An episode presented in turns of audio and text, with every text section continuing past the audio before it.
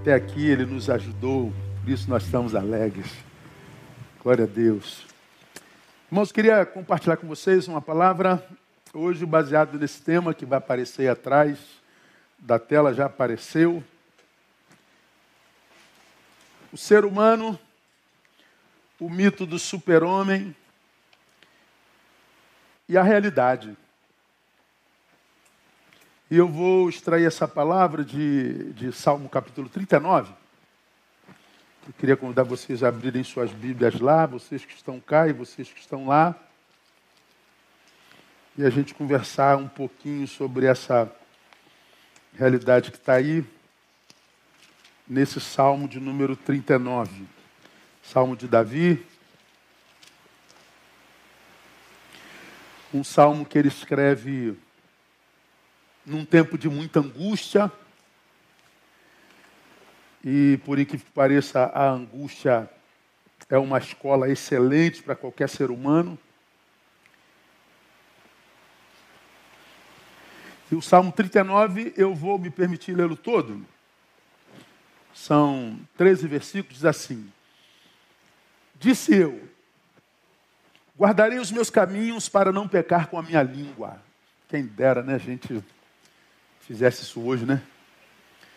Quem dera a gente fosse capaz de, de pensar como Davi. Guardarei os meus caminhos para não pecar com a minha língua, para não pecar com os meus dedos. Quem dera. Guardarei a minha boca com uma mordaça, enquanto o ímpio estiver diante de mim.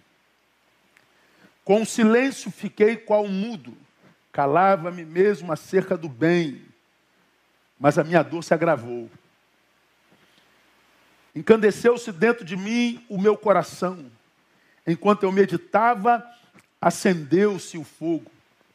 Então falei com a minha língua, dizendo: Faze-me conhecer, ó Senhor, o meu fim, e qual a medida dos meus dias, para que eu saiba quão frágil eu sou. Eis que mediste os meus dias a palmos, o tempo da minha vida é como que nada diante de ti. Na verdade, todo homem, por mais firme que esteja, é totalmente vaidade. Na verdade, todo homem anda qual uma sombra. Na verdade, em vão se inquieta, amontoa riquezas e não sabe quem as levará. Agora, pois, Senhor, que espero eu? A minha esperança está em ti. Livra-me de todas as minhas transgressões, não me faças o opróbrio do insensato. Emudecido estou, não abra minha boca, pois és tu que agiste. Tira de sobre mim o teu flagelo, estou desfalecido pelo golpe da tua mão. Quando com repreensões castigas o homem por causa da sua iniquidade, destróis como traça o que ele tem de precioso. Na verdade, todo homem é vaidade Ouve, Senhor, a minha oração inclina os teus ouvidos ao meu clamor. Não te cales perante as minhas lágrimas, porque sou para contigo como um estranho, um peregrino, como todos os meus pais. Desvia de mim o teu olhar para que eu tome alento, antes que me vá e não exista mais. Esse salmo de Davi é um salmo belíssimo, irmãos. Assim, Davi era o cara, né? Ah, Conhecemos o seu pecado, conhecemos os seus erros, conhecemos é, as suas fraquezas, e não eram pequenas. E eu e você sabemos que se Davi fosse crente hoje, ele não caberia dentro das nossas igrejas de jeito nenhum. Ninguém hospedaria Davi na sua casa, ninguém deixaria Davi conversando com a sua esposa sozinho. Ninguém confiaria a sua vida à mão do amigo Davi. A gente conhece a história de Davi. Mas a despeito dos pecados graves de Davi, Deus nunca retirou de Davi a pecha de homem segundo o meu coração. Já preguei sobre isso aqui na nossa igreja mil vezes. Sou criado no Evangelho, mas me converti aos 17, aos 17 me batizei. E apaixonado pela, pela palavra e pelo Deus da palavra que me converteu. E descobridor de que Davi era o homem segundo o coração de Deus, e falei, eu quero ser igual ao homem segundo o coração de Deus. Eu vou mergulhar na vida do homem segundo o coração de Deus para que quem saiba eu possa me tornar parecido com ele. E aí, quando eu me deparo com o currículo de Davi, eu entro em crise. Eu falo, Deus, tu só pode estar com um problema coronário. Porque se esse homem é segundo teu coração, teu coração está doente. Porque esse cara não tem caráter, esse cara não tem moral. Mas aí a gente descobre que o homem não é o pecado que comete. O homem é maior do que o pecado que comete. Os crentes nunca aprenderão isso. Mas o homem, ele não termina quando peca. E nem começou só depois de que peca. O pecado é um histórico na sua história, é, um, é, um, é, um, é uma vírgula na sua história. O pecado é uma possibilidade premente na vida de qualquer um de nós. E nós não nos resumimos ao pecado que cometemos quando cometemos, como os outros, principalmente os da nossa fé, querem nos fazer crer. Então você pode ter andado certo 30 anos, mas se você comete um pecado como o de Davi, pronto, aquele pecado é o teu estigma. Aquele pecado passa a te resumir. Mas peraí, ele não é esse momento no qual ele pecou. Ele tem uma história de 30 anos. Não, os 30 anos é apagar, são apagados porque ele é resumido ao seu pecado. Bom, Davi não é resumido na, no coração de Deus, Davi não é resumido na cabeça de Deus, muito menos nos afetos de Deus, ele continua sendo homem segundo o coração de Deus, como nós já falamos aqui. Ah, se Davi é homem segundo o coração de Deus, o que me dá esperança é saber que o homem segundo o coração de Deus não é perfeito. Então, uma esperança para mim e para você, amém ou não? O homem segundo o coração de Deus não é perfeito. O homem segundo o coração de Deus é um imperfeito que não se entrega à sua imperfeição sem lutas. Já preguei isso aqui. O homem segundo o coração de Deus é o homem que não usa sua imperfeição para justificar o fato de não cumprir a missão para a qual nasceu. É aquele que não usa o seu fracasso como desculpa para justificar a sua inutilidade, a sua futilidade, a sua mediocridade. O homem segundo o coração de Deus é um homem perfeito que, a despeito da sua imperfeição, vai lá e cumpre a missão da vida. Acabou. Davi era esse cara. E parece que, quando eu leio a Bíblia, claro que eu posso estar enganado, digo eu, não o Senhor, dessa vez, eu acho que foi por causa de Davi que Deus colocou é, na sua palavra o versículo: Bem-aventurado o homem a quem Deus não imputa pecado. Porque Deus não imputou o pecado de Davi a Davi. Ele colheu as consequências mas esse pecado é como se não ficasse no currículo de Davi para Deus. Por quê? Porque Deus é o que esquece as nossas falhas, ele lança no mar de esquecimento. E ele continua nos usando. O homem, segundo o coração de Deus, não é perfeito. Tanto não é perfeito que ele sente também, não só é, peca como a gente peca, mas como ele sente as mesmas dores que nós sentimos. O homem segundo o coração de Deus, ele não é anestesiado contra a dor. Ele não é anestesiado contra o fracasso. Ele não é anestesiado contra o desânimo.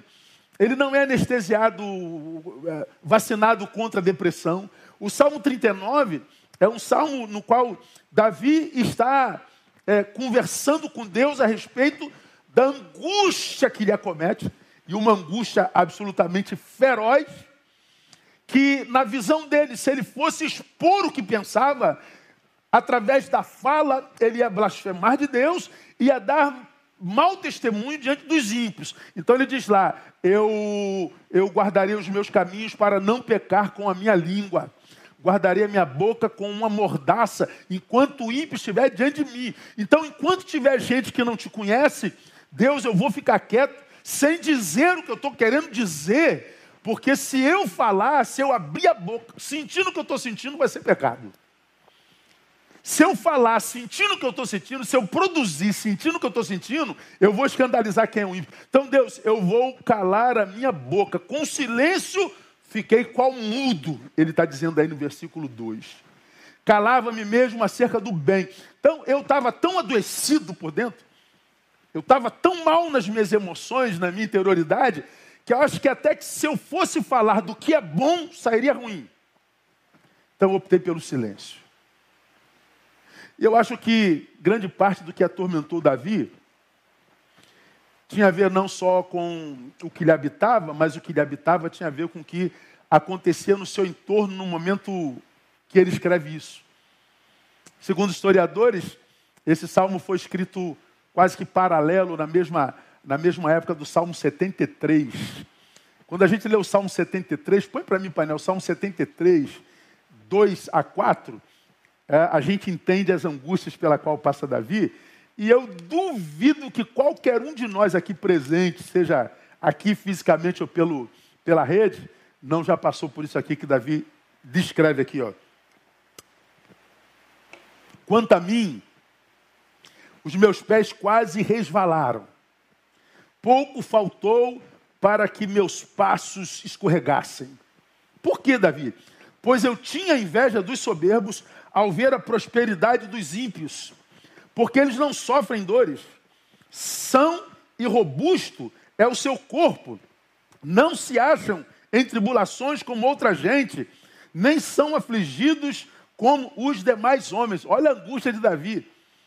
Pô, veja essa gente, Deus, que não te adora, essa gente que não te honra, essa gente que blasfema da vida, essa gente que é toda errada, e essa gente parece que se dá bem em tudo. Nós que somos os teus servos, nós que adoramos ao Senhor, nós que, que, que nos preocupamos com os nossos passos, com os nossos caminhos, para não pecar, para não te ferir, para não escandalizar, nós parece, parece, parece-me que sofremos mais do que eles.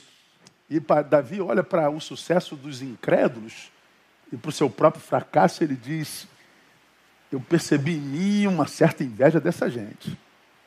Ele está dizendo, Deus, olha, quando eu olho isso, às vezes eu tenho vontade de chutar o balde. Quando ele diz assim, ó, quanto a mim os meus pés quase revalaram, ele está dizendo, ó, quanto a mim quase que eu chuto o balde. Ele está dizendo, eu acho que não vale a pena servir ao Senhor, não. É aquela, aquela eterna questão, né? Por que coisas ruins acontecem a pessoas mais, a pessoas boas? Por que coisas ruins acontecem a pessoas boas? E por que coisas boas acontecem a pessoas ruins? É aquela questão que o cara, o cara matou, roubou, estuprou e, e agora está roubando um carro, a polícia chegou, ele correu, correu, correu, a polícia foi atrás, ele entrou num prédio, subiu até o 12 andar, não tinha para onde ir, ele pula lá embaixo e só sacode a poeira e sai correndo no 12 andar. Você escorrega aqui no, no, no degrau da igreja, bate a cabeça e morre. Aí você fala, como é que pode, Deus? Onde é que está a tua justiça? Prosperando essa gente má e, e, permitindo que tanta gente boa sofra. Davi estava passando por isso. Já passou por isso ou não já, irmão? Fala a verdade. Às vezes eu vejo algumas, algumas vidas passando por algumas questões na vida eu falo assim, Deus, olha, eu não consigo entender que se eu fosse Deus, eu ia agir diferente, Senhor. Eu já tinha curado essa irmãzinha, Tadinha, essa irmãzinha de oração, gente boa. Essa irmã não perde um culto, essa irmã ajuda todo mundo, está com câncer cheio de metástase no corpo. Metástase, não pode, Deus, está errado, Senhor. Agora que é miserável. Fala mal de todo mundo, fofoqueiro, desgraçado. O, cara é ruim, útil, miserável, o cara não tem gripe. Tira o câncer dela, bota nele. Ó, oh, que Deus eu seria, né, irmão?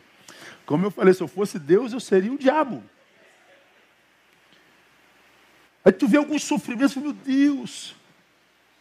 Imagina Júnior vendo a Malu, entubada.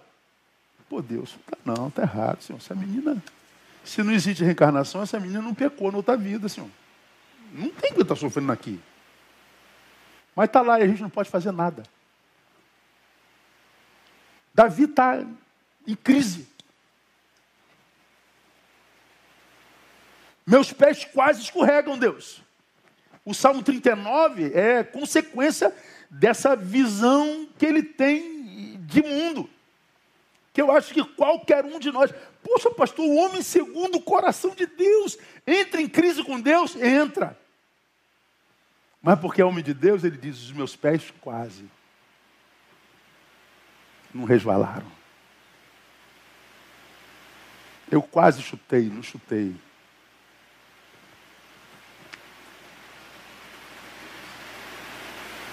Eu estou com a minha boca cheia de palavras para serem ditas, Deus, mas eu vou me calar.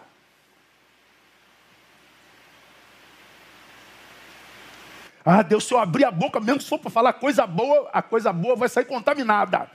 E eu não vou falar por causa de ímpio aqui perto de mim. Eu estou cercado de gente que não te conhece. E Davi está quieto. Só que o silêncio de Davi estava matando ele.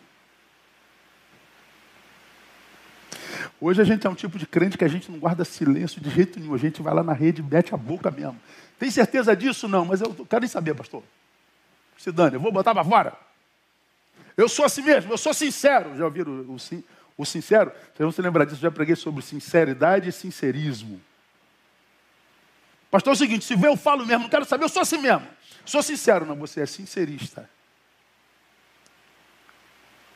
O sincero, ele só fala a verdade se for para edificar, para abençoar, para fazer ascender. Se você diz a verdade dizendo, não interessa se vai doer, se vai machucar, não. Você é um sincerista. Você é um hipócrita. Porque a verdade dita sem amor faz tão mal quanto a mentira. Davi se calou. O problema foi que esse silêncio, embora muito bem intencionado, não murmurar contra Deus, não escandalizar os, os ímpios, só agravou a sua dor. Quando você vê no, no, no versículo 2, né? Ah, como o silêncio fiquei qual mudo, calava mesmo, sei tudo bem, mas a minha dor se agravou. Silêncio não está me ajudando. É um silêncio necessário, porque eu vivo em coletividade. É um silêncio como consciência do Deus que eu sirvo, mas esse, esse negócio está se agravando dentro de mim. No versículo 3 ele diz: Encandeceu-se dentro de mim. Ou seja, o fogo no meu coração queimou mais ainda. Enquanto eu meditava, acendeu-se mais ainda o fogo. Então falei com a minha língua, dizendo: Faze-me, Senhor, conhecer ah, o meu fim. Então ele diz assim: Deus, é, se eu falo, eu escandalizo, mas se eu calo, eu morro. Então Deus me diz logo quando é o meu fim, para que isso termine. O que Davi está dizendo aqui, irmão? Abrevia minha dor. Abrevia minha dor. Abrevia minha dor. O silêncio era bem tensionado, mas a despeito disso, o que esse silêncio retratava era a omissão e a máscara do ser. Eu estou calado, Deus, para não escandalizar, mas a minha vontade, Deus. Aí pensa um pouquinho comigo, raciocínio.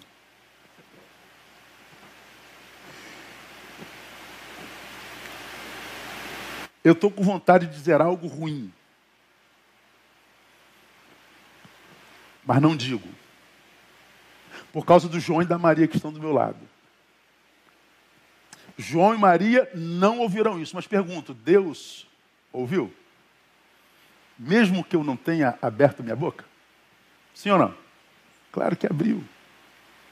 No outro contexto, ele diz é, que ele sabe o que a gente vai pedir nas nossas orações. Antes da gente fazer o quê? Abrir a nossa boca. Então ele está falando, meu filho, boca para você, para mim é um detalhe, isso é bobagem. Se você é mudo, se você é falante, se você abre a boca, não abre, eu sei tudo que está aí.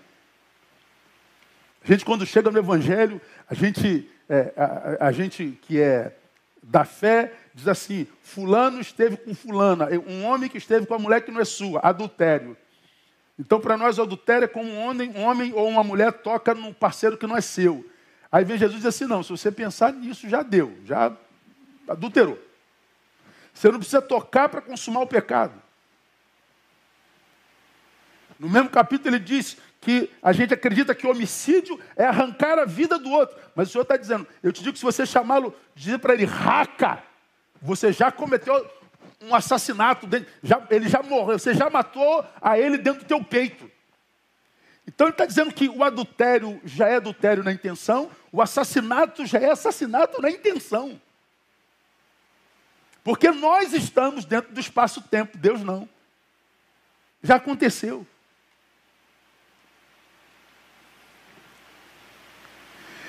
Então, o silêncio de Davi, embora poupe João e Maria, os que estão do seu lado, João e Maria é hipotético, tá, para quem não entendeu, embora ele poupe quem está do lado de fora, gerou sequelas do lado de dentro, não amenizou a sua dor, a sua boa intenção, Porque esse silêncio, embora muito bem intencionado, era uma máscara do ser. Davi, para de palhaçada, você está dizendo que está se poupando por causa do ímpio, mas eu sei qual é a tua intenção, eu sei que você, tá, sei, sei que você carrega o seu coração.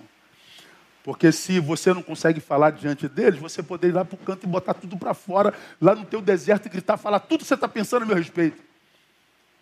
Você podia botar para fora tudo que está amargurando a tua alma. Você poderia vomitar longe de todo mundo. Por que você não faz isso? Porque, na verdade, essa tua postura é uma máscara. Eu fico pensando, irmão, a gente serve a um Deus que diante do qual não, não dá para fantasiar, não tem jeito. Não dá para maquiar. A gente serve um Deus que como eu digo sempre aqui, a gente precisa respeitar sua inteligência. A gente. É, é, ou a gente serve em verdade, ou a gente não serve, vai servir outro Deus. Vai servir um que está pendurado em parede. Vai servir um que é, é, é, é, de uma região da terra. Porque tem religiões que diz que tem um, um Deus do mar, um Deus da terra, um Deus disso, um Deus da areia, um Deus do, da, da floresta, um Deus não sei de onde. Agora, o Deus que a gente serve, ele é o Deus dos deuses. Não há lugar onde eu possa ir, nem fora, nem dentro, no qual esteja escondido dele. Ele é tudo vê e discerne perfeitamente. Então, Davi, quando ele se cala dizendo que é por causa da, da geografia, ele imagina, imagino eu, ser abençoado por Deus, ser recompensado por Deus por causa dessa postura que poupa o ímpio. Mas o silêncio, ao invés de melhorar, ao invés de melhorar, a sua interioridade se agrava, porque Deus sabia que aquilo era representação. Aí, esse texto, primeiro, mostra para mim e para você que, mesmo de Deus, nós vivemos crises internas que com as quais nós teremos muita dificuldade de lidar mesmo. Eu, na, eu não sei se foi essa semana, semana passada, eu gravei um, um storyzinho e eu atendi as pessoas que tinha naquela agenda lá. Eu só estou atendendo os cravos mais escabrosos, mais graves, mais. Que é tanta, tanta gente, é tanta informação, é tanta, tanta, tanta, tanta, tanta, que se, se, eu, se, eu, se a gente não se guardar, a gente morre de tanta má notícia. Porque a, a, ouvir adoece muito. Mas naquele dia parece que os, os, os atendidos devem ter marcado, vamos dizer o pastor é a mesma coisa. É, eu não aguento mais, vou chutar o balde e vou desistir. Não tinha outro assunto.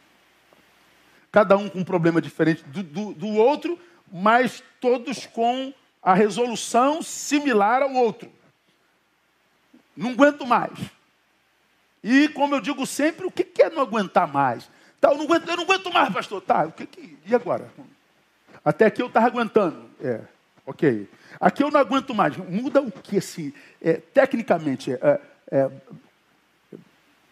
de fato, o que, que muda? O que, que é desistir? Desistir é, é, é, como, sei lá, como uma caixa de som dessa aqui. Eu não aguento mais emitir som e a sua voz, pastor. Então ela vai lá, tira da tomada e pronto, acabou o problema. Agora a gente pode tirar da tomada, acaba com o problema? Aí eu não aguento mais. Quando eu digo eu não aguento mais, eu acordo no outro dia zerado? É, é um, é um reset? O que, que é eu não aguento mais? O que, que é eu desisto? O que, que é isso? Ah, pastor, o senhor nunca teve vontade de desistir. Quem te disse que eu nunca tive vontade de desistir? Quem te disse que eu não tenho vontade de chutar balde? Quem, não tem, quem te disse que eu não tenho vontade de chutar a gente? Quem é que conhece nossas vontades pessoais, na é verdade? Quem é que pode saber o que, que cada um de nós carrega no coração? Quem é que pode imaginar as lutas que cada um de nós vive e trava na nossa interioridade? Quem pode imaginar?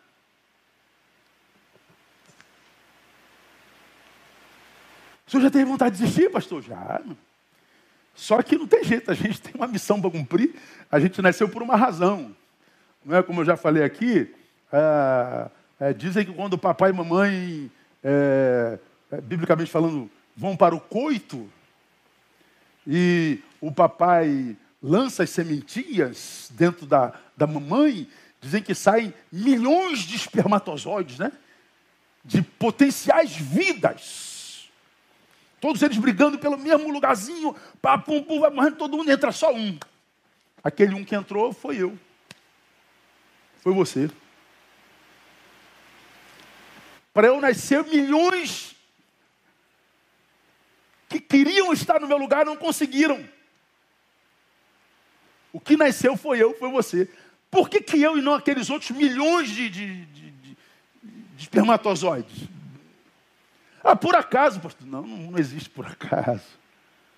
A gente sabe que Deus tem um propósito para cada ser humano, amém, amados? Ninguém nasceu por acaso. Não, você nasceu porque a camisinha furou. Se Deus não quisesse que você nascesse, a camisinha não teria furado. Não, você não foi planejado. Não fui por você, papai e mamãe, mas por Deus. Antes de vocês nascerem, papai e mamãe, eu já era planejado pelo, pelo papai do céu. Eu só existo porque Deus quis, você só existe porque Deus quis. Você não é obra do acaso, você é um projeto do coração de Deus. Então, se eu sou um projeto do coração de Deus, Ele me projetou para algo. Então, se eu descobrir que algo é esse, eu entendo que a minha vida só encontra sentido cumprindo esse algo. Então, porque eu acordei desanimado, eu vou abrir, ah, por causa desse momento, eu vou abrir mão daquilo para o que eu nasci. Não.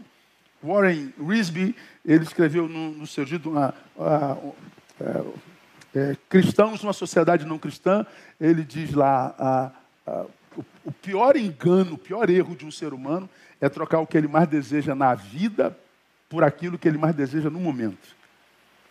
O que, que você mais deseja na vida? Isso. E o que, que você mais deseja na vida? É parar. Aí ele vai e para. Eu quero ser isso, então estuda, mas eu não quero estudar. Então você vai abrir mão daquilo por causa de é, o que mais deseja na vida inteira por aquilo que ele mais deseja no agora. Bom, eu eu, eu cara, tenho uma missão. Está desanimado? Ó, desânimo. Minha agenda está aqui, vamos embora, cumpra a missão. Eu, alegria, ó, minha agenda está aqui, cumpra a missão. Tristeza, cumpra a missão. Raiva, estou com vontade de matar a gente hoje, hein? Deus, tira da minha frente hoje, pelo menos me ajuda nisso aí, né? Para que eu não mate ninguém. Eu vou com raiva mesmo. E quando a gente vai independente do que sente agora, parece que há um complô da vida a nosso favor. Há um complô do destino a nosso favor. E há uma boa vontade de Deus a nosso favor. Por que, que Davi era um segundo coração de Deus? Porque, embora ele passasse todas as crises que eu e você passamos, Davi nunca deixou de cumprir a missão. Aqui, o homem segundo o coração de Deus mascara.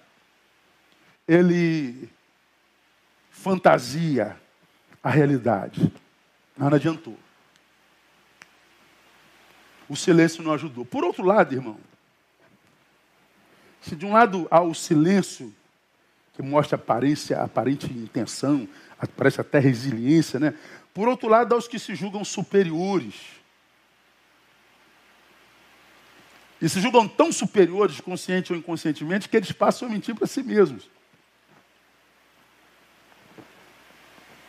Eles acabam se convencendo que são inatingíveis. Eles acabam se convencendo que são inabaláveis. Eles acabam se convencendo, consciente ou inconscientemente, que são invencíveis. São os super-homens atuais. São os supra-homens da existência.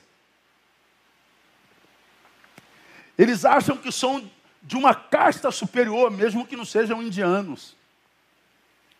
Eles acham que estão acima da cocada preta. São tomados por aquele espírito que tomou Pedro que depois de receber uma revelação do Pai, tu és o Cristo, pô, arrebentou, meu brother, sabe o que sabe isso? O Pai que te revelou, não foi qualquer um, não. Pô, aí ele se enche, né?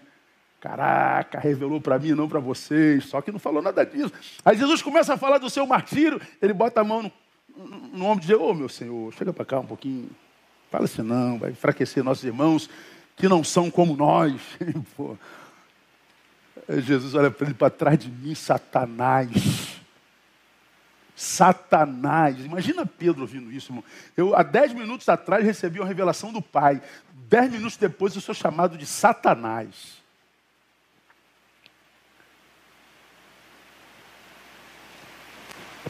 Deus acaba com orgulho, porque o que tinha tomado Pedro ali era, o, era, era a síndrome do super-homem, do supra-homem. Se tu falas assim, enfraquece meus irmãos. A mim não, eu sou de outro nível. Pedro, Satanás te cirandou, pediu autorização para te tentar, hein? Que isso, senhor? Eu estou pronto a ser preso contigo. E eu morro contigo. Ele, olha, Pedro. Não, não, não, morro contigo, estou pronto. Tá não, Pedro, você está dizendo que está pronto, que morre por mim, que vai preso comigo, você vai me negar hoje três vezes antes do amanhecer, antes do galo cantar. Nunca, jamais. Pedro tinha uma visão de si completamente diferente daquela que Jesus tinha dele. O Pedro que Pedro via era completamente diferente do Pedro que Jesus via.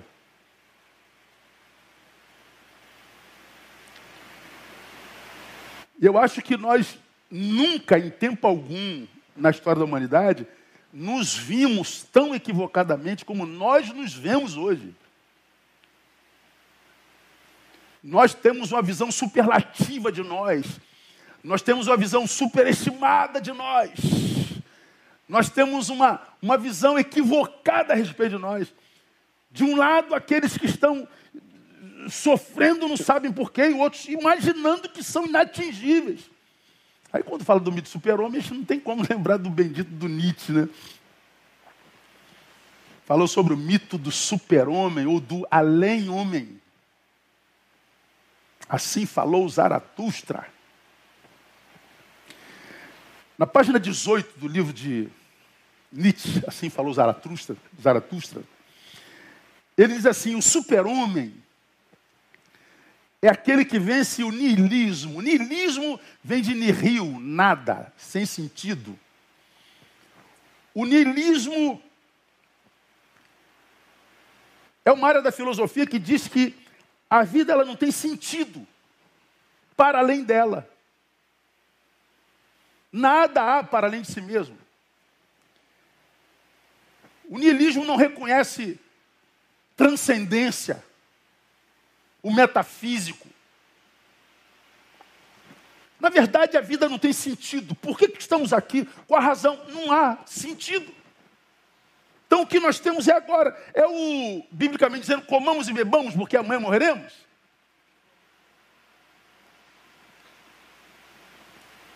Há uma, um monte de tese sobre o niilismo. Uma hora eu olhei isso aí, não vou falar de filosofia aqui. Mas para mim o niilismo ele nasce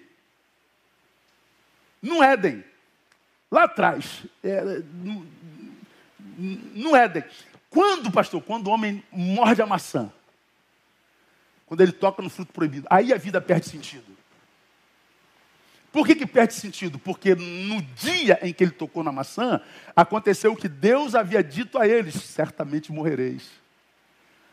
A vida sem Deus, sem transcendência, é sem sentido mesmo. É o que Jesus diria: entra pela boca, sai por outro lugar. Então não é o que entra que contamina, porque o que entra sai, é uma bobagem. Se você dorme, acorda depois. Se você acorda, dorme depois. A vida é, um, é uma repetição terrível, como diria o Eclesiastes. Tudo a mesma coisa sempre. Cortei cabelo, como eu faço a cada 15 dias, ontem, conversando lá com o meu barbeiro, Bob, abraço para o Bob. Eu falei, rapaz, eu corto cabelo a cada 15 dias. Se eu nunca tivesse cortado o cabelo, quantos metros teria o meu cabelo em 55 anos? Olha que coisa filosófica, né, irmão?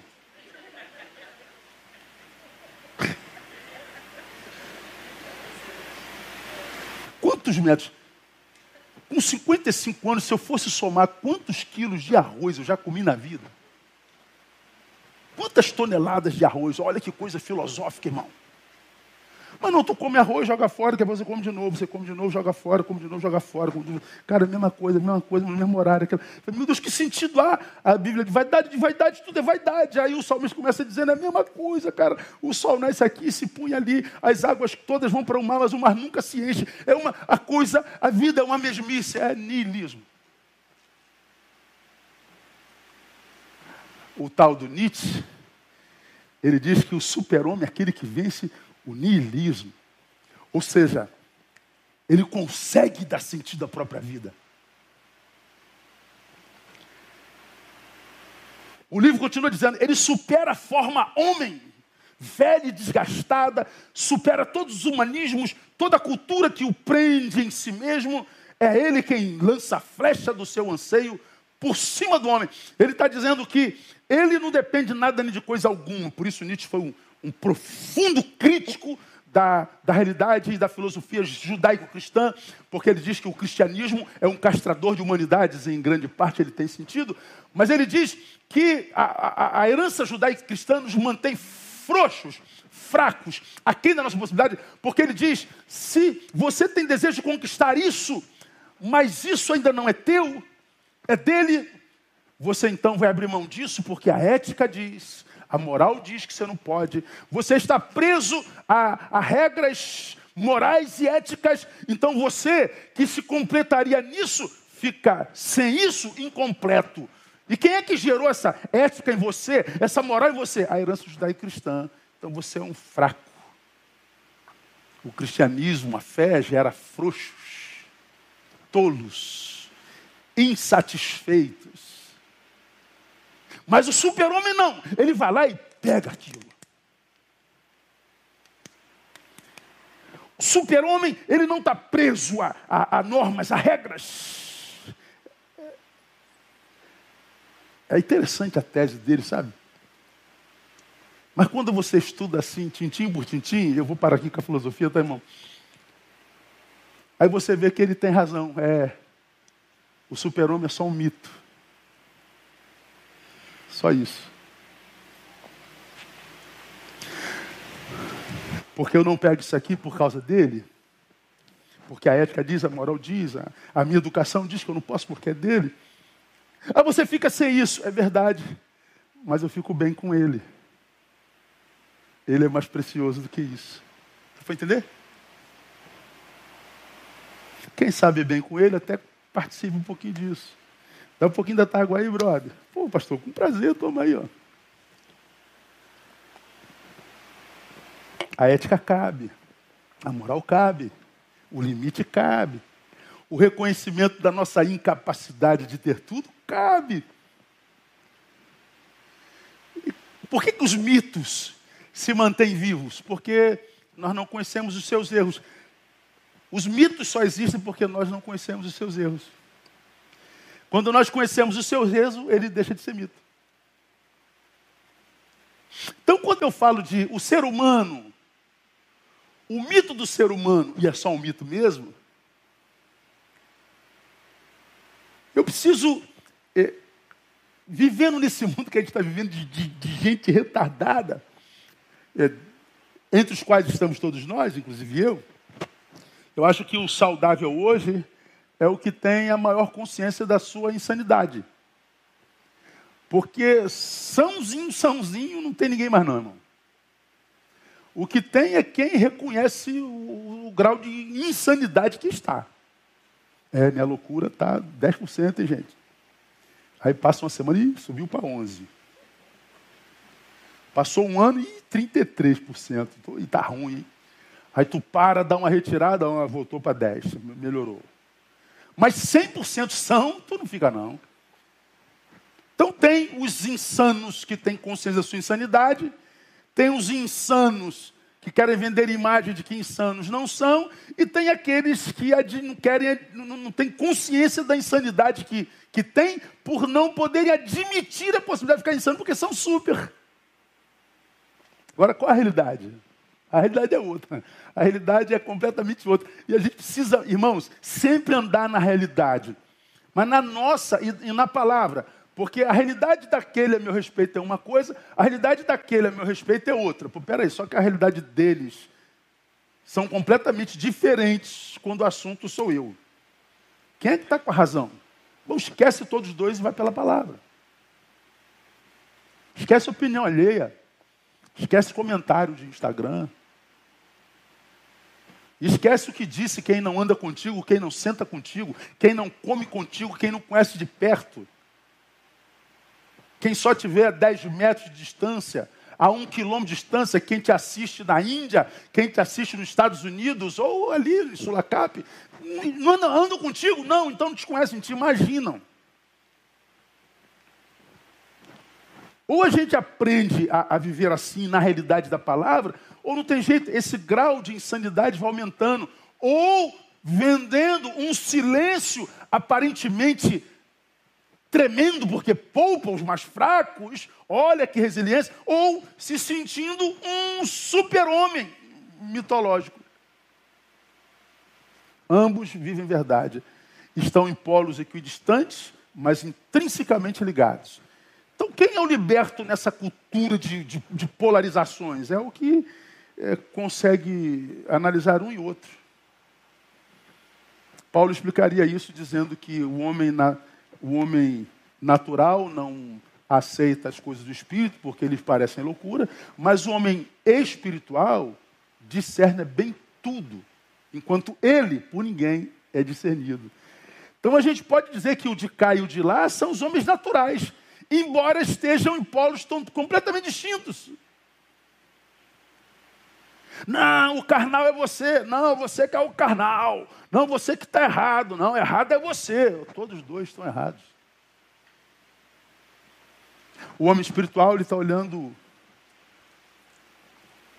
tanto um como o outro. E nenhum dos dois entende o homem espiritual.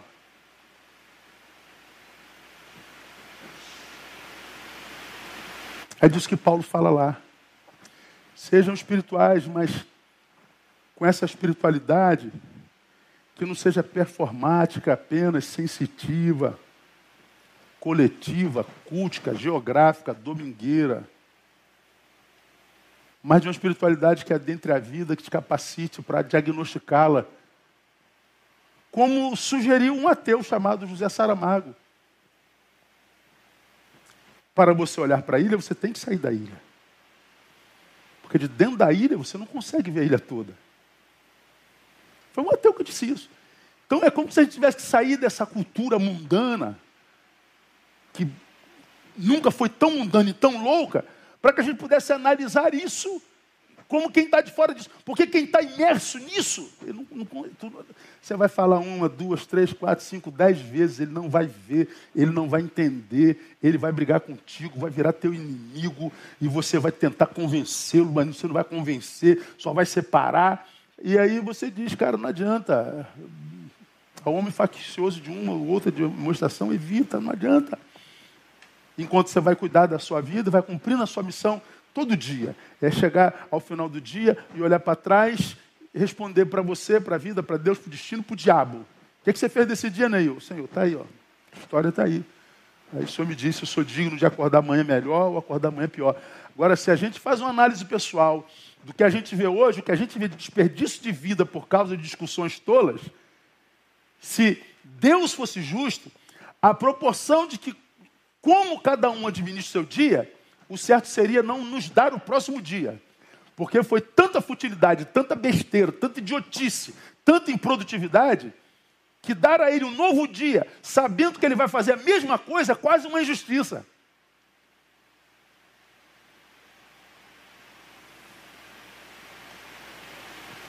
Então tem o, o, o ser humano, o mito super-homem e a realidade. O que, que esse Salmo 39 fala sobre a realidade do ser humano, irmão? É aqui que eu queria é, ficar com os irmãos mais dez minutinhos e, e caminhar para o final. Quando eu olho Davi lendo, escrevendo esse texto, eu vejo que Davi estava em crise, e o, o, o capítulo é, é, é claro sobre isso, né? Você lê, por exemplo, um versículo, o 10. Tira de sobre mim o teu flagelo. Estou desfalecido pelo golpe da tua mão. Não foi Deus, Davi. Isso aqui é mais um ato de transferência, né? Transferência. O culpado está sempre fora de nós.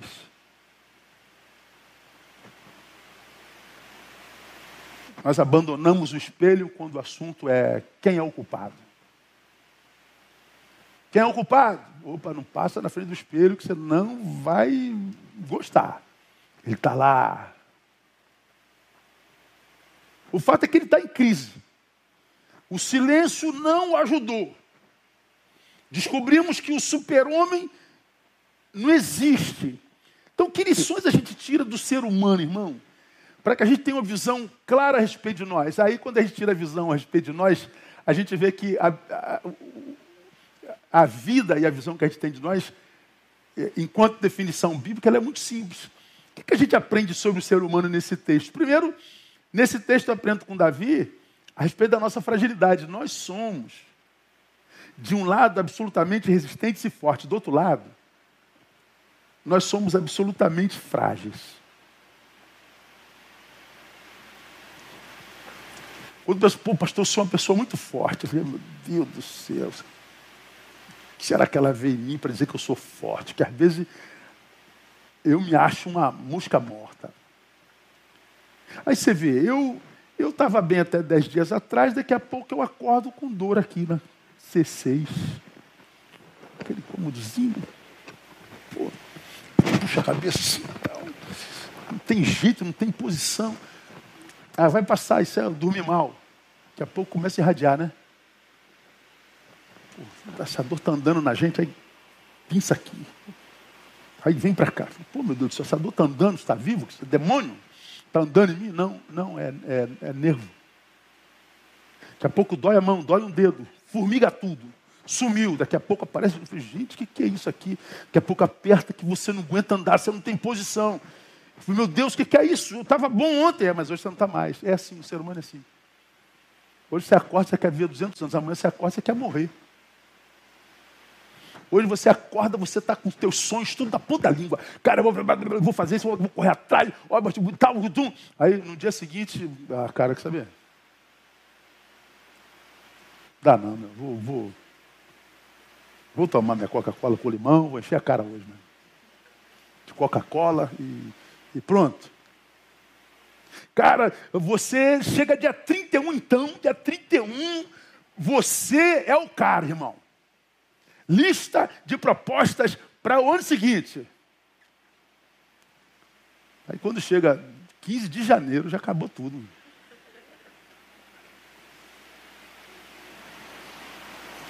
Hoje você está alegre, amanhã você está um poço de angústia. Mas às vezes você está um poço de angústia, tem alguém que está pior que você, você consegue fortalecê-lo.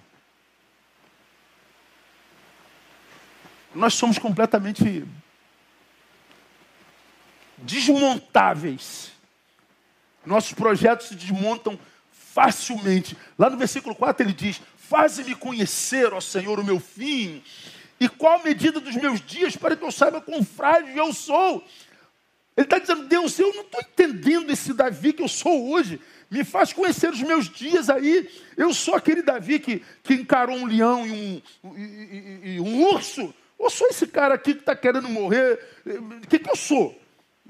Me faz conhecer, porque ele não está de posse da capacidade de reconhecer sua fragilidade. Porque Davi teve uma vida muito dura, uma vida muito cheia, foi guerra a vida inteira. É, um homem de guerras, tanto que Deus não deu a ele a graça de construir o templo, porque Deus queria um homem que não tivesse mão suja de sangue. Deu a Salomão, um sábio. Davi foi um, um guerreiro mortal, Davi dizimou é, em batalhas nações, Davi teve uma família absolutamente doente e ele passou por tudo aquilo com muita hombridade, mas agora ele está aqui querendo morrer. Com, com, com seu peito cheio de vontade de dizer o que. E ele, esse ser que ele é nesse momento histórico da sua vida, ele não conhece. Porque ele sempre se viu inatingível, inabalável, É não, nós somos frágeis. Nós somos frágeis. Nós somos frágeis emocionalmente e fisicamente. Quando eu falar isso aqui, eu estava pensando nas minhas dores físicas.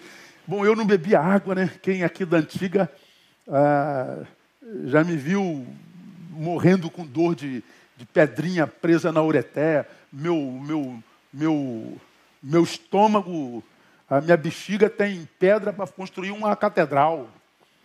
E toda semana saía uma pedra. E todas as pedras que saíam de mim prendia na ureté. Eu já fiz cinco litotripsia, que é correr para o hospital para estourar aquela pedrinha com, com ureté, com, com laser. E a dor é tão intensa que você acorda e desmaia, acorda e desmaia. Não tem macho que aguente aquilo. Eu falei, meu Deus, eu estou sendo destruído por uma pedrinha de 7 milímetros, tamanho de um grãozinho de arroz. Mas deixa ela prender na ureté para você ver que você, ver se tem macho. Ver se tem campeão peso pesado do, do UFC que aguenta. Porque nós somos frágeis. Quando eu admito a minha fragilidade, o que, que eu estou dizendo? Existe a possibilidade da derrota.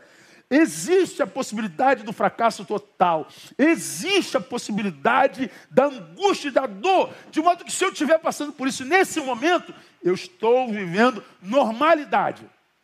Não tem que me revoltar em desistir. Porque nós somos frágeis mesmo. Essa palavra veio daquela semana que eu atendi pessoas que não querem desistir, porque é muito problema, pastor, é muita angústia. É o normal, o normal é isso aí mesmo.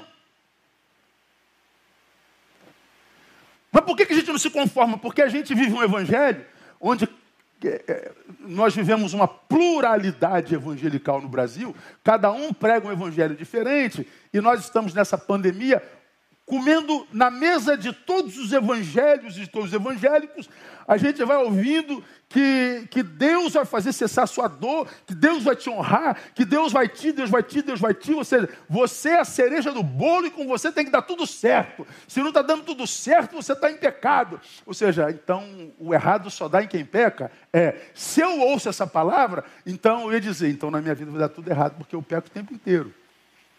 Porque eu sou faz mal sempre? Não, pastor, eu deixo de fazer o bem que eu podia. Às vezes por causa de preguiça, às vezes porque eu não estou afim, às vezes porque eu fingi que não vi. Às vezes, não, mas eu não sou assim não, pastor, não é não. O que você comeu hoje no almoço? Ah, pastor, eu comi uma feijoadinha. Eu gosto daquela parte gorda do, do porco. Dois dedos de gordura. Torresminho, comi uns, meio quilo de torresmo. E você está fazendo bem ou mal a você? Mal. Mas a gente diz que o pecado é só a cerveja, o torresminho não é. A gordura não é.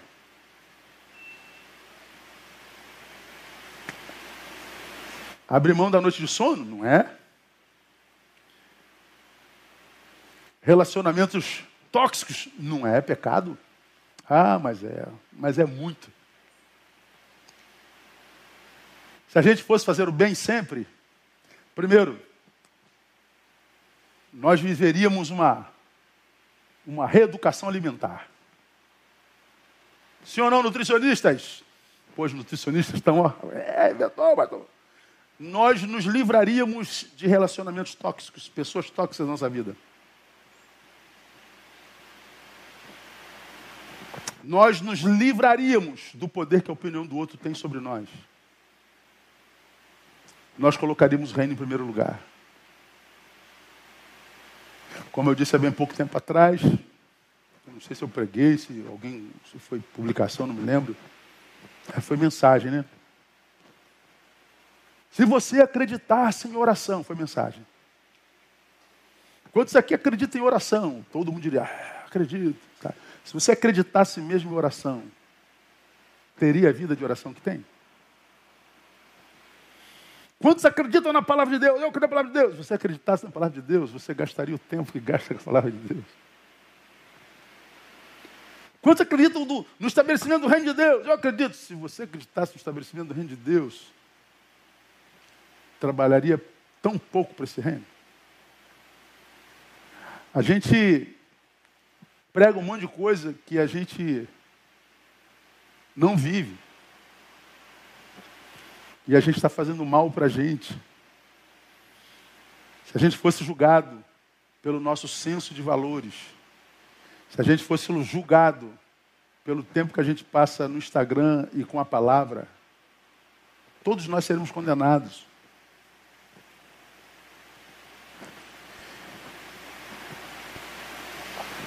Por isso nossos projetos são tão diluídos, tão, tão, tão, tão facilmente, tão facilmente.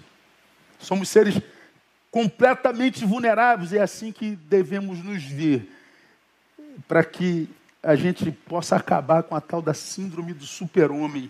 Neil, você fracassa, você não quer fracassar, você quer que tudo dê certo, você quer que todo mundo te ame, você quer que todo mundo chegue junto, você quer que os teus projetos se cumpram sempre, você quer que todo mundo te aplauda, você quer que todos os vídeos bombem, você quer like. Mas Neil, olha, nem todos que estão do teu lado te amam, é, nem todo mundo que te aplaude te reconhece, ah, nem tudo que você faz dá certo. Neil, o fracasso é uma realidade possível. De modo que quando ela chega, qual o problema? Levanta e tenta de novo. Agora, hoje, a gente não consegue lidar com fracasso, a gente tem baixa resistência à dor, a gente tem baixa resistência à crítica, a gente tem baixa resistência a abandono. Irmãos, nós estamos um ano e meio fechado. Vocês acham que todos os membros voltarão para a igreja? Mas é óbvio que não. Os que não conseguem viver sem membros já se adequaram a outras igrejas já estão alocados em outros lugares.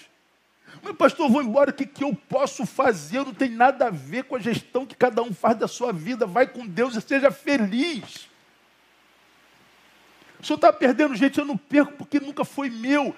A gente tem que aprender a lidar com as situações da vida, com os abandonos, com as ingratidões, com o fracasso, com a crítica, porque é uma realidade premente. Agora, quando me criticam, meu Deus, como é que o senhor pode permitir isso? Acontece com todo mundo, meu filho. Criticaram Jesus de Nazaré, nem Jesus amou a todo mundo. Mas por que, que eu estou desanimado? Tira esse desânimo de mim. Não dá para eu tirar o desânimo de você, meu filho. O desânimo é um, é um, é um sentimento humano. É a mesma coisa que você me para tirar o teu amor, tirar a tua raiva, tirar o teu, teu tua saudade. Isso é humano, faz parte de todo mundo. Você tem que aprender a viver com isso. Como eu já preguei aqui, a gente se ajoelha e diz: oh, o meu pecado é esse copo d'água. Vamos que água não é pecado, vamos botar isso aqui, é cachaça, sei lá. Cachaça é meu pecado. Aí você diz, Deus, tira de mim isso, tira de mim o desejo por isso, Senhor, tira de mim o desejo pelo cachaça, tira de mim o desejo. Aí Deus fala assim, por que você quer que eu tire o seu desejo?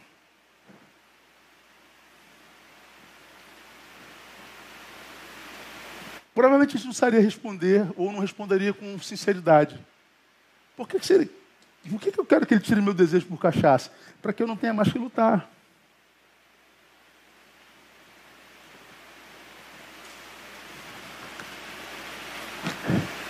Mas tem que lutar. Como a televisão só tem porcaria, aperta o botão.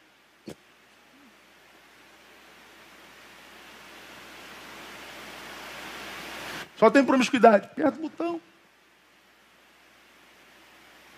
Mas a gente quer que Deus tire de nós para que a gente não tenha que lutar. A gente não quer, não quer ter trabalho, a gente quer ser, sei lá, um amorfo, um abjeto. Então nós temos que aprender a lidar com, com a tristeza, com a angústia, com a adversidade. Isso é conversa de fracassado. Não, não, filho, eu não sou um fracassado, desculpe. Eu, quando me analiso aí com, com, a minha geração, quando eu olho a história escrita, olha, eu acho que eu estou assim, dos que começaram comigo, acho que eu estou assim, ó, mais para frente do que para trás, do meio para frente do que do meio para trás. Eu vou morrer amanhã aí, acho que meu nome fica aí pela terra mais uns 100 anos aí. Sinto fracassado, não. Mas eu me vejo como um absoluto realista. Tem dia que eu acordo e me sinto um menino, uma criança. E aí me torno mais dependente de Andréia. Aí tem que vir cafuné na careca, mãe.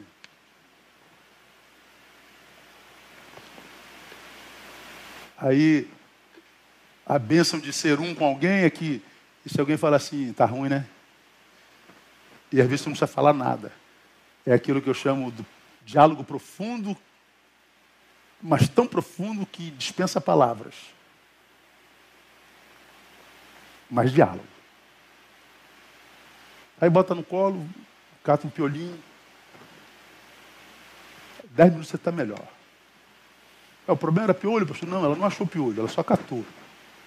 Foi um cafuné. É o menino no homem. Porque a gente cansa de ser forte.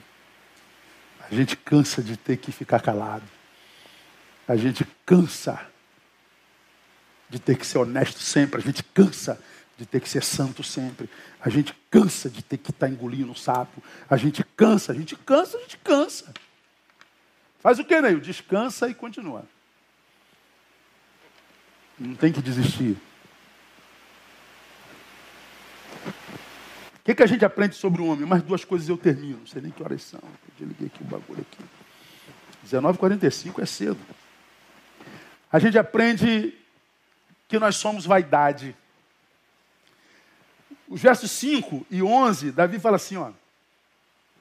Eis que mediste os meus dias a palmos. É isso mesmo, Davi. Ele brinca com a gente, ele conta assim, ó, tal. É, você vai nascer aqui, aqui, tal, aqui você vai ter isso, tal, vai voltar aqui, vai dar um salto aqui, vai ter um buraco aqui, você vai ficar uns dois dias aí, ou três, um ano, mas também não, você vai voltar e depois vai pegar. Está tudo, tá tudo patente na mão dele. Deus não pode ser pego de surpresa. O Covid surpreendeu a humanidade. Deus não, gente, pelo amor de Deus. Já Passado, presente e futuro, mesma coisa. Então ele está vendo aqui de onde nós vimos, por onde a gente vai e onde é que a gente está, o que, que vai acontecer depois. Não tem surpresa para Deus. Então ele mede tudo bonitinho. Davi está se conscientizando. O tempo da minha vida é como que nada diante de ti. É exatamente isso. Exatamente. Na verdade, todo homem mais firme que esteja é o quê? Totalmente vaidade. Davi está dizendo alguma coisa nova para Deus? Não. Ele está tomando consciência do que já é velho para Deus. Que nós somos pura vaidade. Lembra que eu preguei sobre isso aqui quando eu falei sobre Eclesiastes capítulo 2? Vaidade e vaidade, diz o pregador, tudo é vaidade. A palavra vaidade no hebraico é, traduzido literalmente, é bafo. Não é nem sopro. Você lembra que eu, falei sobre isso aqui, né? Peguei uma, uma folha e, e fiz. Isso aqui é grosso. Pega, tu pega umas folhas da Bíblia, aí você vai soprar. Ó, há poder no sopro. Mas vaidade não é sopro, é bafo.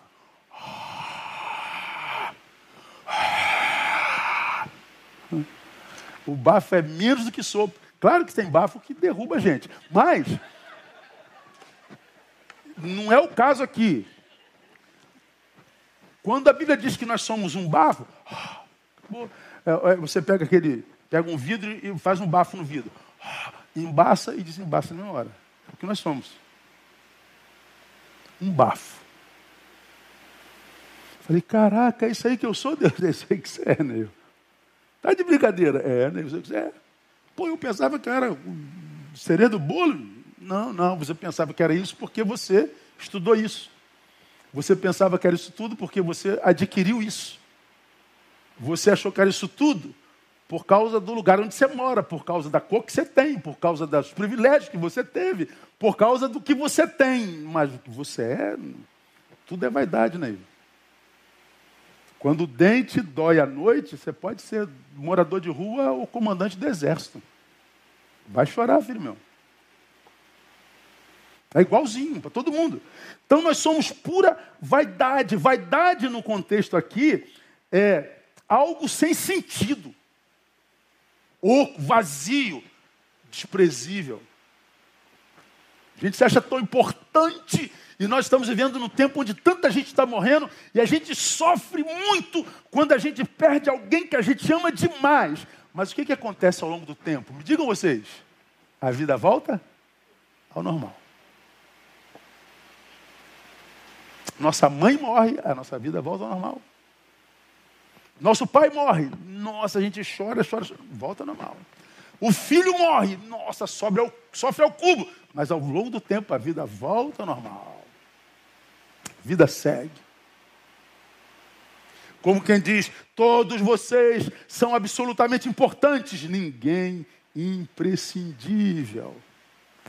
Então, hoje a gente pensa ser algo, porque é, a gente tem, a gente se define pelo ter, a gente se define pela posição, a gente se define pela, pela estética, pelo título, pelas posses, tudo é o que conta. Aí você vai ver aquele. Tem um programa na net chamado Botchat. Quem conhece esse programa? Alguém já viu esse programa? Ninguém. Bota lá na. na conhece, né? É, Botchat. É, no inglês é o que mesmo? Estragado. As pessoas fizeram intervenção cirúrgica, deu errado. Aí vai nesses dois médicos especialistas em, em estética, aí mostra o, o, o, nariz estragado, a boca estragada, o glúteo estragado, tudo estragado, barriga estragada, e o cara vai consertar. Aí tu vê, aí tu vê cada coisa que você, meu Deus, como é que essa pessoa fez isso consigo mesmo, Jesus amado. E agora está na moda esse negócio de não sei o que facial, como é, é o nome? Harmonização. Vamos melhorar o que Deus fez. O que Deus fez ficou ruimzinho aqui, ficou ruimzinho ali. Deus, eu vou dar uma bolinha no senhor aí, porque o senhor não estava bem quando me fez, não, hein? Tá bom, meu filho, melhora aí. Aí tu vai ver, cara, cada coisa, meu irmão. E a gente não sabe que só está ruim o que eu vejo, porque doente está o meu olhar, não o objeto olhado. É o nosso olhar que adoeceu.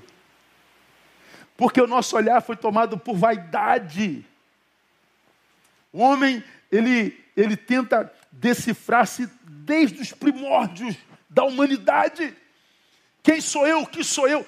Hoje nunca foi tão difícil, porque nós não conseguimos decifrar nem mais pela sexualidade. Hoje, até outro dia era homem e mulher. Agora tem 120 tipos de, de, de, de sexualidade.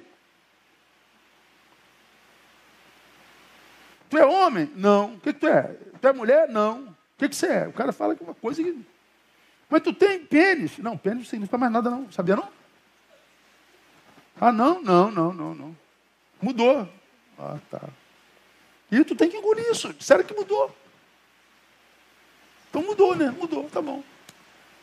E você é mulher? Não, você tem vagina. Não, eu sou uma pessoa com vagina. Mas não quer dizer que eu seja mulher. Tá bom. Aí tu olha, tu, eu que então? Não sei.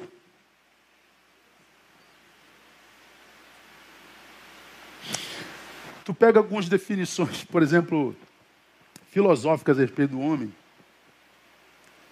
Tu pega Maquiavel. O homem é mau por natureza, a menos que seja obrigado a ser bom. Ah, então o homem é mau. Tu pega Rousseau, Rousseau diz o contrário. O homem é bom por natureza, a sociedade que o corrompe. Peraí, Maquiavel. Olha o que, o Rousseau está dizendo aí. Não, não, Rousseau está errado, né? Nada, Maquiavel que está errado. É bom ou é mal, meu Deus do céu? Não sei. Aí tu vai lendo mais filósofos. Aparece o, o, o Luke. O Luke diz: o homem nasce como se fosse uma folha em branco. Ou seja, não é bom nem é mal. Depende do que vão escrever nele. Aí quebrou vocês dois e Maquiavel usou. E os tempos vão passando, os filósofos, os sábios vão entrando. Aí entra Robles. O homem é o lobo do homem, em guerra de todos contra todos. Bom, se ele é o lobo do homem, então ele é mau. Não, né? pode ser bom, porque se o homem é o lobo do homem, aquele homem quer me comer também. Então estou só me defendendo. É amor próprio. Caraca, é bom. E agora, o que é o homem, afinal de contas, meu Deus do céu? Os filósofos vão se interpondo. Aparece Schopenhauer. O homem é um macaco cego. Meu Deus do céu. Robusto e irracional. Que carrega um macaco aleijado que enxerga. Meu Deus do céu. Aí o cara me quebrou todo. Vamos evoluindo no pensamento do, do, do que é o ser humano. Aí aparece Nietzsche, o homem é uma corda esticada entre o animal e o super-homem. Aparece Aristóteles, o homem é um animal político. Aparece Fernando Pessoa, diz que nós somos um defunto adiado. O que, que nós somos, irmãos? Ah, o texto diz que nós somos vaidade.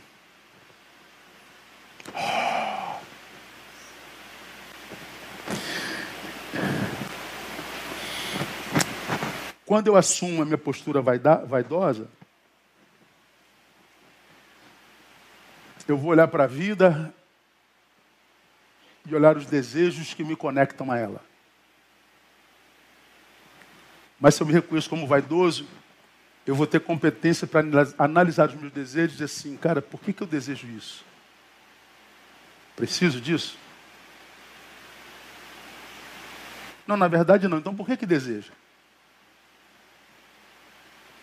E por que está lutando por isso? Por que está em litígio com quem você ama por causa disso? Não dá para abrir mão disso? Não, não abre mão. Por que não? Entende como é que a gente vai ampliando a análise? Os porquês da vida vão entrando? E se a gente tivesse a competência para se analisar vaidoso, nós íamos passar pela vida com muito menos guerra do que aquelas que nós travamos na existência. Porque tem guerras que precisam ser travadas e outras são completamente necessárias. Às vezes a gente passa pelo shopping, né? eu como já falei aqui brincando, mas brincando a gente diz verdade, né?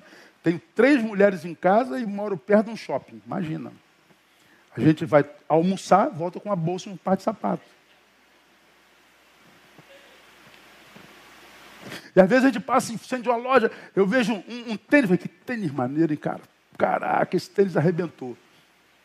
Oh, olha esse tênis aqui, amor. Oh, caramba. Vai levar? É lindo, mas eu não preciso dele. Tenho 15 pares de tênis. Aí tu vai embora para casa, o tênis não sai da tua cabeça. É assim que acontece não? Poxa, dá para parcelar em 30 vezes, cara. 30 de 30 reais, não é nem sentir, né, meu? Aí tu vai almoçar com tênis na cabeça. Meu. Vai dormir, o tênis está lá na tua cama contigo. Pô, se parcelasse em, em 60, tu era 15 reais por mês. Né? Aí no outro dia tu vai lá no shopping, está lá o tênis te olhando. Aí você, não preciso desse tênis. Cara, mas cadê que o tênis te larga? Aí tu acaba levando o tênis que você não precisa e endivida-se. Vai rolando a vida. Aí aparece dinheiro fácil, sem comprovante de renda. Ó, olha a desgraça na que você está se metendo por causa de um tênis que você não da cabeça. Um tênis que você não precisava. Aí nesse tempo onde você vale pelo que aparenta ser ostentação, Todo mundo quer carro caro, casa caro, sapato caro, tênis caro, tudo caro para ostentar. Porque eu só me realizo se eu gerar inveja em você, Marta. Marta, eu estou lindo, mas eu preciso que você me inveje.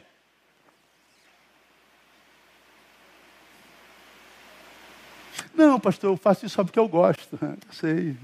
É o que você diz para você, não é? É, tá bom, tá bom. Tudo bem. Sentou, tirou uma foto do, do prato e botou no stories. Ah, pastor, compartilhar a nossa vitória com nossos irmãos. Aí você está todo mundo lá no stories, vendo você almoçando naquele restaurante lindão. Poxa, que bom que a minha amiga está almoçando esse ano. Comendo ó, é, é, é, polvo com arroz negro. Que coisa, mano. Poxa, eu me alegro tanto por você, meu irmão. Eu estou aqui com arroz branco e ovo, mas eu estou feliz por você. E eu sei que você botou aí só para compartilhar comigo a sua alegria, não é verdade? Poxa vida, obrigado. E você vai se dizendo que é só para compartilhar. Tá bom. O que, é que eu tenho a ver com isso? Não tenho nada a ver com isso. Agora, nossas posturas no dia a dia vão revelando para nós, quando a gente tem consciência, por que, que nós estamos onde nós estamos e por que, que nós estamos como estamos aonde estamos. Eu preciso entender que eu sou um ser vaidoso. E a minha vaidade me destrói. Faz a minha vida virar um bafo. Nada faz sentido. Vamos terminar, que eu acho que vocês já estão cansados, né? O texto me ensina, quando eu penso em ser humano, sobre a nossa brevidade. Versículo 6: Lembra-te, Senhor, da tua compaixão e da tua benignidade, porque elas são eternas. Não, já saí do salmo aqui, isso aqui é o 25, estou no 39. Diz Davi lá: Na verdade, todo homem anda qual uma sombra, Na verdade, em vão se inquieta, amontou riquezas e não sabe quem as levará. Você vê de famílias brigando por causa de, de herança, irmão matando irmão, e madrasta matando afilhado, e é, famílias que acabam, e o cara juntou, juntou, juntou, juntou, juntou, deixou para o meu filho e para minha filha, e os meus filhos se matam porque eu deixei. Nós vivemos algumas inquietações, meu Deus, como é que vai ser? É, você é breve. Então, quando você for fazer esse planejamento, planeje, a vida precisa de planejamento. Mas tenta planejar sem perder o hoje. Tenta planejar sem deixar de aproveitar o agora. Planeje as viagens que você tem para o ano todo, mas curte o trajeto da igreja para casa também. Planeja jantares maravilhosos, mas curta o arroz com ovo. Bota um tomatinho, salzinho por cima, vinagre. Ó, precisa de mais alguma coisa, irmão? Precisa, Zi? É, tá louco, irmão. Então, arroz com ovo, com tomate, cumpre o mesmo papel que o caviar. Agora, tu troca um ovo por ovo de peixe? Que o caviar é ova de peixe. Não, milionário, fique com o caviar que eu fico com o ovo da galinha. Tu fica com o ovo do peixe que eu fico com o ovo da galinha. Quem é mais feliz? A gente vai fazendo plano, como eu já falei aqui mil vezes. Meu objetivo é chegar naquele teclado. Aí você foca no teclado. E você vai do teclado, teclado, teclado, teclado. Eu preciso chegar no teclado. Estou chegando, estou chegando, gente. Vou chegar, gente. Olha por mim, eu vou chegar. E eu estou lutando. Não cheguei no teclado. Aí por alguma razão eu chego no teclado. Estou infeliz para. Por que, que eu estou infeliz se eu estou no lugar do meu sonho? É porque esse teclado só teria sentido na sua vida se você quando saiu de lá, curtisse cada dia do trajeto, porque você ia chegar cheio da história vivida até aqui. Mas porque você não viveu esse trajeto todo pensando no teclado, você chega no teclado vazio da história que poderia ter vivido aquilo tudo ali. Deu para entender isso ou não? Então, a, a, a, vitória não está no destino, mas no trajeto, no jeito de ir. É no que a gente curte cada dia é não aprender a saborear a cada coisa, a cada, cada momento, cada história, cada abraço, cada beijo, cada experiência. Mas não, como eu já preguei aqui, nós somos a geração dos momentos registrados, mas não vividos. A gente quer tirar a foto. Vocês se lembram que alguns anos atrás eu botei aqui a foto da rainha Elizabeth, a imorrível a imortal, vai enterrar nós todos, provavelmente. Uma vez por ano ela passeia na carruagem dela nas ruas de Londres, a belíssima Londres, os lugares mais agradáveis que eu já vi na vida. E aí botam aquelas, aquelas cercas nas ruas, ela passa com a carruagem dela e os súditos que a idolatram. E ela, ela uma vez uma menininha na rua, ela desceu da carruagem. Já era velha. Ela é, ela é desde quando a gente nasceu, ela já era, já era idosa.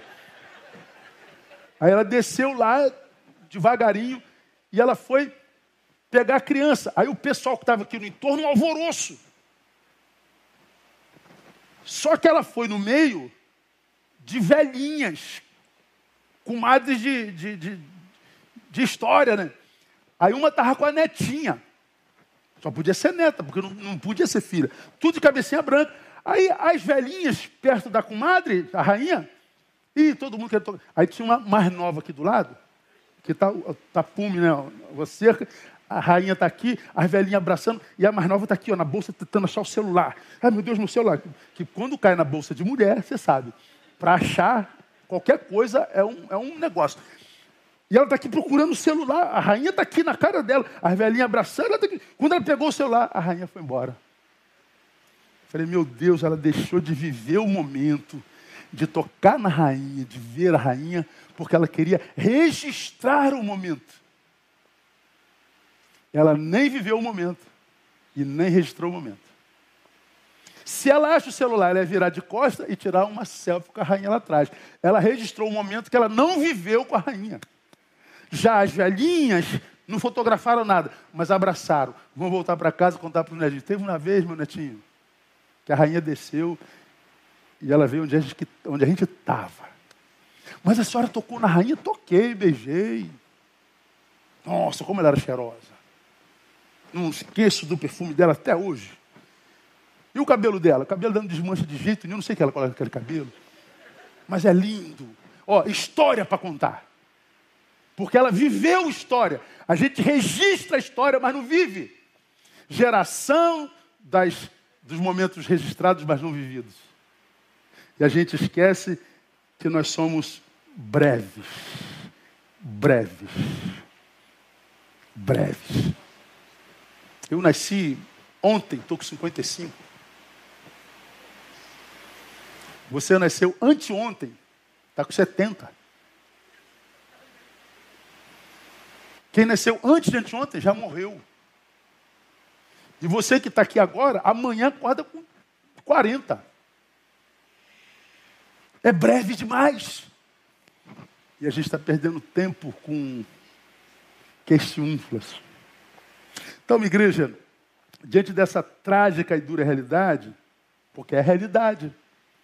O ser humano não é super-homem, a realidade é essa aqui. Breves, vaidosos e frágeis. Então, se isso é uma realidade, é, o que, que a gente faz? O que, que a gente aprende? Três opções que eu só cito no comento. Primeiro, a gente pode trilhar o caminho do incrédulo, o caminho do ateu. Não dá para crer na existência de Deus, porque a vida é, tem muita dor. Se tem dor, como é que você pode explicar o mal com Deus que é bom? Tá bom, então você acha que os infortúnios, a dor, a angústia, a adversidade, o mal é a inexistência de Deus? Ok, vai lá. Finge que é feliz, finge que está tudo bem. Eu não acredito no ateísmo, você quer saber. Aliás, no ateísmo, sim, eu não acredito na existência do ateu. Para mim é falácia. Mas você pode trilhar o caminho do que pensava que era super-homem, mas descobriu que o super é só um mito. Então você pode chutar o balde. Quer saber? Ah, que se dane. Aí você vai viver o comamos e bebamos porque amanhã morreremos, porque é o que está acontecendo com tantos crentes. Chutando o balde, achando que não vale a pena servir a Deus. Acredita na existência dele? Acredito. Só que não vale a pena servi-lo porque a gente sofre igual. Não, isso é verdade, a gente sofre igual. Mas a gente tem um terceiro caminho, o caminho do salmista, que é o caminho da esperança e da fé em Deus. No verso 7 ele diz assim: Agora, pois, Senhor, que espero eu? A minha esperança está em Ti. Tu vê que ele começa falando da sua angústia, falando de um silêncio que ele diz que é por causa de quem está no entorno, os ímpios, mas na verdade era a máscara do ser. Mas o silêncio só o fez mal. E já que eu citei essa máscara, eu falei do mito do super-homem, que também faz tanto mal quanto ele, que também é adiantado, que é só mito. E ele desiste então da máscara e diz: É Deus, eu, a esperança está em ti mesmo. Então, Deus, é... para quem iremos nós? Tem vontade de chutar balde, pastor? Tem. Mas como eu falo sempre, depois vou ter que buscar. Não dá para viver sem balde. Todo mundo tem que carregar um balde na vida.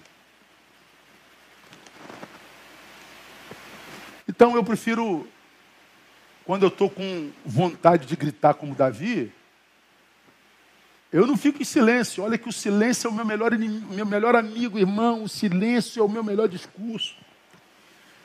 Como eu amo o silêncio, como eu amo poucas palavras, como eu amo a solitude, como eu amo a quietude, como eu amo a simplicidade, o desaparecer, o, eh,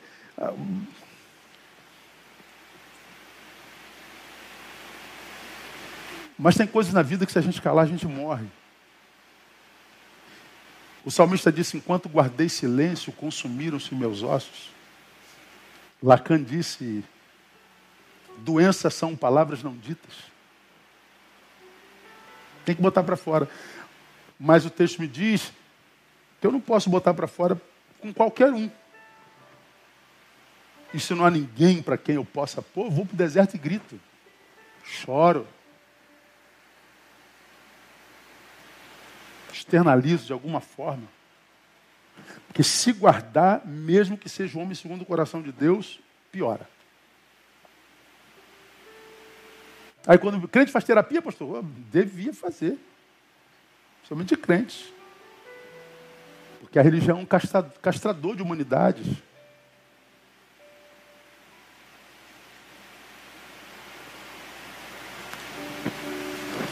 O segredo está no confiar, no depender do Senhor com esperança. Porque, irmãos, eu não. Quando eu olho para o tempo que está na minha frente, quando eu olho para o que vem aí, a partir do meu diagnóstico sociológico, político, espiritual, é, o que eu, eu capto como possibilidade, para mim é desesperador. Tenho pouca esperança de que os dias melhores virão no Brasil e no mundo. Tenho pouca esperança mesmo. Oro por vocês que têm filhos pequenos, que vão ter que educar filhos nesse tempo. É, oro por vocês. Que, cara, tá brabo. Dá medo, não dá o tempo de hoje? Fala a verdade. Dá medo. Se você lê jornais, se você vê o que, que acontece nas redes, você fica, cara, isso vai explodir, isso vai, meu Deus do céu, o que, que vem aí? O que, que será de nós? Não sabemos. Você olha para o Afeganistão, a mulher gritando: o mundo se esqueceu de nós. É, moça, esqueceu sim. É vocês e vocês mesmos. Hoje, uma foto que me marcou muito foi uma família afegã que desceu num dos países da Europa, a Bélgica, e o pai e a mãe andando rápido, e ela indo é, atrás, né? Toda feliz. Você está feliz por quê, filha? Você não tem casa, teu pai não tem emprego, tua mãe não tem emprego. Você está fora de si, filha? Não, só estou fora do inferno onde eu estava, tio. Eu não sei onde eu estou, mas no inferno que eu estava, eu não estou mais.